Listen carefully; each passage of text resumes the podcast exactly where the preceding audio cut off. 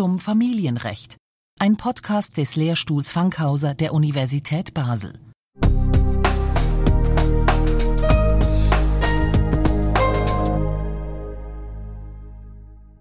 Bis dass der Tod euch scheidet. Der Satz gilt in der Schweiz schon lange nicht mehr für alle Ehen. Praktisch jede zweite Ehe wird geschieden.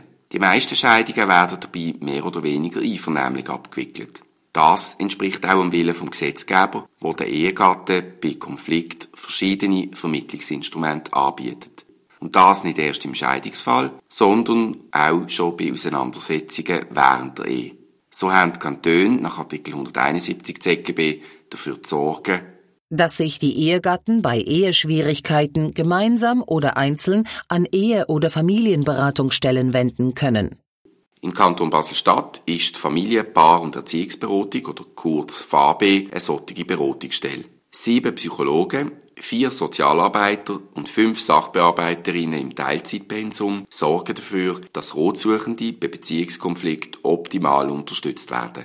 In der Regel wollen sich die Ehegatten ja nicht sofort scheiden lassen, sondern sie wollen an ihrer Beziehung arbeiten. Darum werden die Angebote der FAB auch sehr häufig genutzt, meint der Renato Meyer, Leiter der Beratungsstelle. Die Nachfrage ist sehr groß. Es gibt Spitzenmonate, wo wir bis zu 60 Anmeldungen haben in der Woche. Es sind äh, Familien, die kommen, Einzelpersonen, Paar. Das ist ganz unterschiedlich. Wir schauen einfach äh, mit den Leuten, die kommen, was sie brauchen, damit es eine gute Lösung gibt für sie.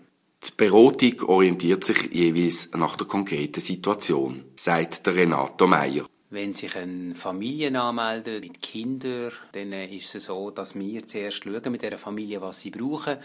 Was kann sein, wenn man dann in dem Gespräch merkt, dass es gar nicht um Kinder geht, sondern ein Paarproblem ist, dass man mit dem Paar auch einzeln redet und dass die Kinder gar nicht kommen. Und dort kann es durchaus auch sein, zum Beispiel, dass das Paar sagt, es hat finanzielle Probleme. Dann schauen wir auch die finanziellen Probleme mit dem Paar anschauen. Ein anderes Beispiel wäre, dass auch vielleicht ein Partner sagt, ja, wir haben eh schon lange trennen, wir sind die ganze Zeit in Streit. Sollte das äh, als Thema kommen, können wir auch mit dem Paar zum Beispiel eine Trennungsvereinbarung machen, auf freiwilliger Basis. Eine wichtige Rolle für den Ablauf der Beratung spielt für Renato Meyer die Frage, ob Kinder im Spiel sind. Wir schauen, dass Kinder immer mit einbezogen werden im Gespräch. Oft ist es so, dass wenn man das jüngste Kind fragt in einer Familie, was denkst du, was ist das Problem bei deinen Eltern, sagen die oft, ich wünsche mir, dass meine Eltern weniger streiten. Das heißt, dort äh, haben wir das Kind als Expertin und wenn das Kind gesagt hat, dann fragen wir natürlich weiter, was die Eltern zu dem meinen. Und aus dem heraus steht meistens ein sehr konstruktives Gespräch. Und für das Kind ist es oft gut, dass es an so einer Sitzung mal etwas den Eltern sagen kann. Unabhängig davon, ob die Ehegatten schon die Hilfe von einer Ehe- oder Familienberatungsstelle in Anspruch genommen haben, können sie das Eheschutzgericht anrufen. Die Grundlage vom Eheschutz ist Artikel 172 ZGB, wo es in Absatz 1 bis 3 heißt, Erfüllt ein Ehegatte seine Pflichten gegenüber der Familie nicht oder sind die Ehegatten in einer für die eheliche Gemeinschaft wichtigen Angelegenheit uneinig, so können sie gemeinsam oder einzeln das Gericht um Vermittlung anrufen. Das Gericht mahnt die Ehegatten an ihre Pflichten und versucht sie zu versöhnen. Es kann mit ihrem Einverständnis Sachverständige beiziehen oder sie an eine Ehe- oder Familienberatungsstelle weisen. Wenn nötig, trifft das Gericht auf Begehren eines Ehegatten die vom Gesetz vorgesehenen Maßnahmen. Die Rangordnung der Absätze ist nicht zufällig. An erster Stelle steht der sogenannte vermittelnde Eheschutz, während sich der autoritative Eheschutz erst in Absatz 3 wiederfindet.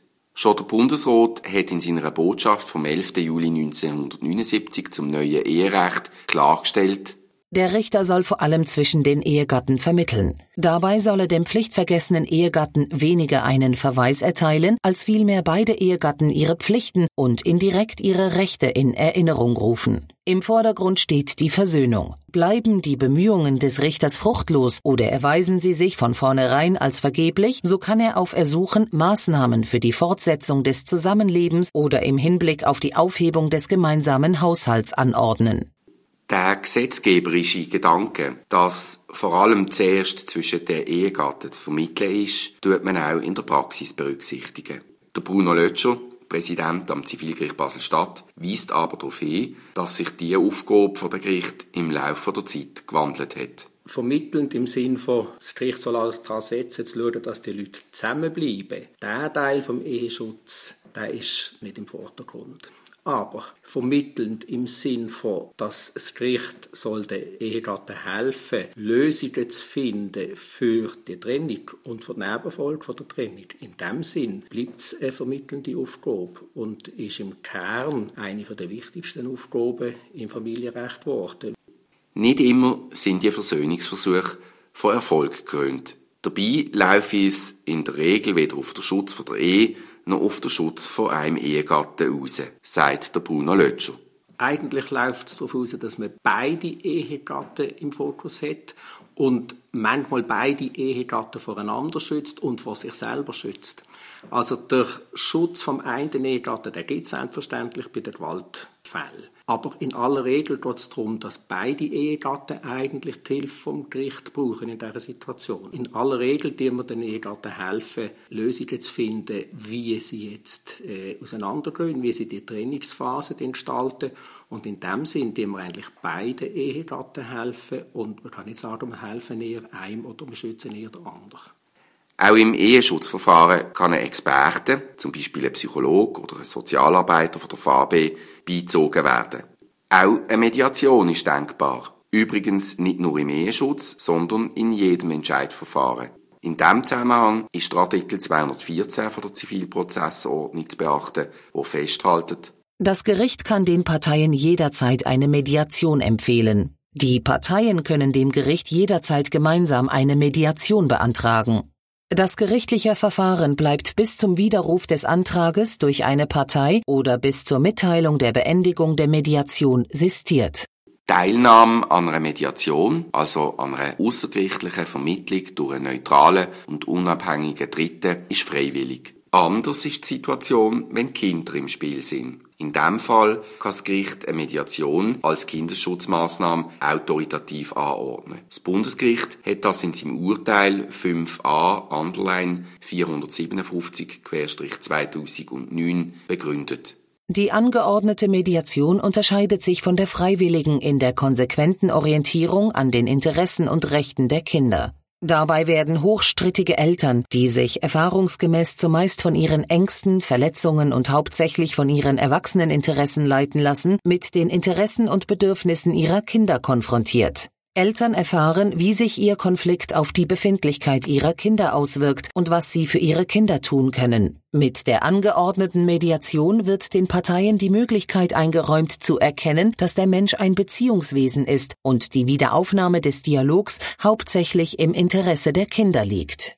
Der Peter Jatovic, Advokat, Notar und Mediator in Basel, begrüßt, dass ältere bestrittige Kinderbelange zu einer Mediation verpflichtet werden können. Gleichzeitig erinnert er an die Grundregeln, die in jeder Mediation zu beachten sind. Grundregeln, die man beachten muss bei einer Mediation, sind vor allem einmal die Allparteilichkeit vom Mediator, die Unabhängigkeit vom Mediator, die Freiwilligkeit von der Mediation als solcher, das kann man allerdings schon relativieren heute und denkt man ein bisschen anders darüber nach, wie in der Urzeiten der Mediation. Und gleichzeitig ist ein ganz wichtiges Element die Autonomie der Parteien, auch die Eigenverantwortlichkeit, dass also nicht der Mediator Lösungen kreiert, wie beim moderierten Verhandeln, wo der Vorsitzende der Verhandlungsrunde selber Vergleichsvorschläge macht, sondern man geht davon aus, dass er den Parteien drin hilft, selber eigenverantwortlich Lösungen zu finden. In der Praxis entscheiden sich immer wie mehr Leute für die Mediation. Peter Jatovic ist überzeugt, dass das auch damit zusammenhängt, dass bei einer Mediation die Eigenständigkeit der Parteien gewahrt wird. Das ist vielleicht der größte Unterschied zum gerichtlichen Entscheid. Man mutet den Parteien sehr viel zu, nämlich dass sie selber in einem ganz schwierigen Moment oft von ihrem Leben eigenverantwortlich eine Lösung finden. Und wenn die Lösung soll gut sein, dann muss sie auch noch jeweils so zustande kommen sein, dass jede Partei ein Stück weit auch für die Interessen der anderen denkt hat. Das ist viel verlangt von Parteien, die sich nicht mehr vertragen und oft große Schwierigkeiten haben, überhaupt noch an einen Tisch zu sitzen. Die Mediation sei zwar kein Allerheilmittel, könne aber in den verschiedensten Situationen hilfreich sein. In den Anfangszügen der Mediation hat man oft gesagt, äh, Mediation habe ganz Haufen äh, No-Gos, wie zum Beispiel Gewalt zwischen den Parteien, physische Gewalt, wenn man den Verdacht hat, dass Manipulationen stattfinden zwischen den Parteien, Heute geht man davon aus, dass man den Rahmen der Mediation relativ weiter könnte spannen. Man ist auch heute nicht mehr der Auffassung, dass man hocheskalierte Konflikte nicht mediieren können, sondern es hat sich umgekehrt eine sehr interessante Diskussion darüber ergeben, mit welchen Mitteln man auch mit hocheskalierten Parteien könnte umgehen, ohne dass der Mediator oder die Mediatorin an deren Aufgabe scheitern und würde äh, das Handtuch werfen. Entscheiden sich die Ehegatten zur Aufnahme vom Getrenntleben, können sie im Rahmen von einer Beratung, einer Eheschutzverhandlung oder einer Mediation versuchen, eine faire Vereinbarung über die Regeln vom Getrenntleben auszuschaffen. Das Ringen um eine tragfähige Lösung ist zwar manchmal nicht ganz einfach, zahle sich aber längerfristig aus, glauben der Peter Jatovic und der Renato Meyer.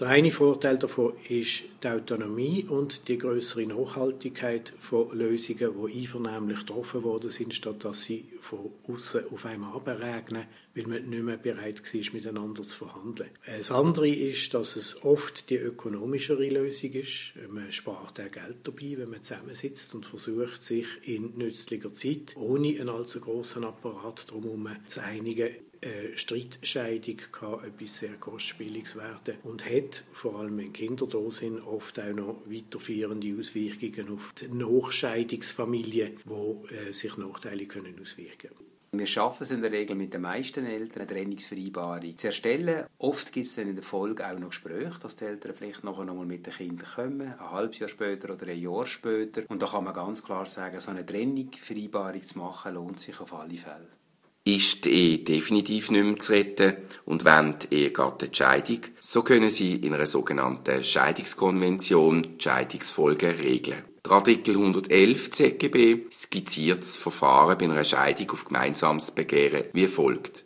Verlangen die Ehegatten gemeinsam die Scheidung und reichen sie eine vollständige Vereinbarung über die Scheidungsfolgen mit den nötigen Belegen und mit gemeinsamen Anträgen hinsichtlich der Kinder ein, so hört das Gericht sie getrennt und zusammen an. Die Anhörung kann aus mehreren Sitzungen bestehen. Hat sich das Gericht davon überzeugt, dass das Scheidungsbegehren und die Vereinbarung auf freiem Willen und reiflicher Überlegung beruhen und die Vereinbarung mit den Anträgen hinsichtlich der Kinder genehmigt werden kann, so spricht das Gericht die Scheidung aus.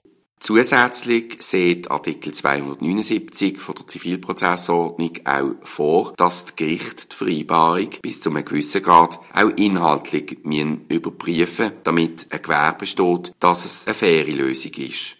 Das Gericht genehmigt die Vereinbarung über die Scheidungsfolgen, wenn es sich davon überzeugt hat, dass die Ehegatten sie aus freiem Willen und nach reiflicher Überlegung geschlossen haben und sie klar, vollständig und nicht offensichtlich unangemessen ist. Vorbehalten bleiben die Bestimmungen über die berufliche Vorsorge. Die Vereinbarung ist erst rechtsgültig, wenn das Gericht sie genehmigt hat. Sie ist in das Dispositiv des Entscheids aufzunehmen. Denkbar ist auch eine sogenannte Teileinigung nach Artikel 112 ZGB, wo sich die Ehegatten zwar über die Scheidung an sich, nicht aber über alle Scheidungsfolgen haben können verständigen. Schließlich können die Parteien die Scheidung auch einseitig mittels Klage verlangen. Auch in diesem Fall sei eine umfassende Einigung oft noch möglich, meint der Gerichtspräsident Bruno Lötscher in der Einigungsverhandlung die wir den Rahmen zeigen, wie das in etwa könnte aussehen, wenn es zu einem Entscheid kommt. Und wenn die Ehegatten dann sehen, das deckt sich in etwa mit dem, was sie sich vorher auch überlegt haben oder was ihnen der Anwalt möglicherweise schon gesagt hat, aber sie nicht von sich aus haben wollen, einfach nachgeben, dann ist es so, dass die Ehegatten sehr gern bereit sind, entsprechende Vereinbarungen zu machen. Streitereien in Ehe können also auf verschiedene Art und Weise und zu jedem Zeitpunkt im Verfahren einvernehmlich gelöst werden. Nicht immer ist eine Scheidung der einzige Ausweg. Aber wenn doch, können die Ehegatten immerhin die Folgen gemeinsam festlegen. Zu den einzelnen Vermittlungsinstrumenten im Eherecht können Sie sich zusammengefasst Folgendes merken. Erstens. Sowohl im Eheschutz als auch im Scheidungsverfahren können die Ehegatten allenfalls unter Mithilfe des Gerichts versuchen, selbst eine Einigung zu erzielen. Zweitens. Als Alternative zur gerichtlichen Vermittlung besteht die Möglichkeit einer Mediation. Wird der Streit um Kinderbelange geführt, kann eine Mediation als Kindesschutzmaßnahme zwangsweise angeordnet werden. Drittens. Zum Schutze der Parteien hat das Gericht zu prüfen, ob eine Scheidungsvereinbarung klar, vollständig und nicht offensichtlich unangemessen ist.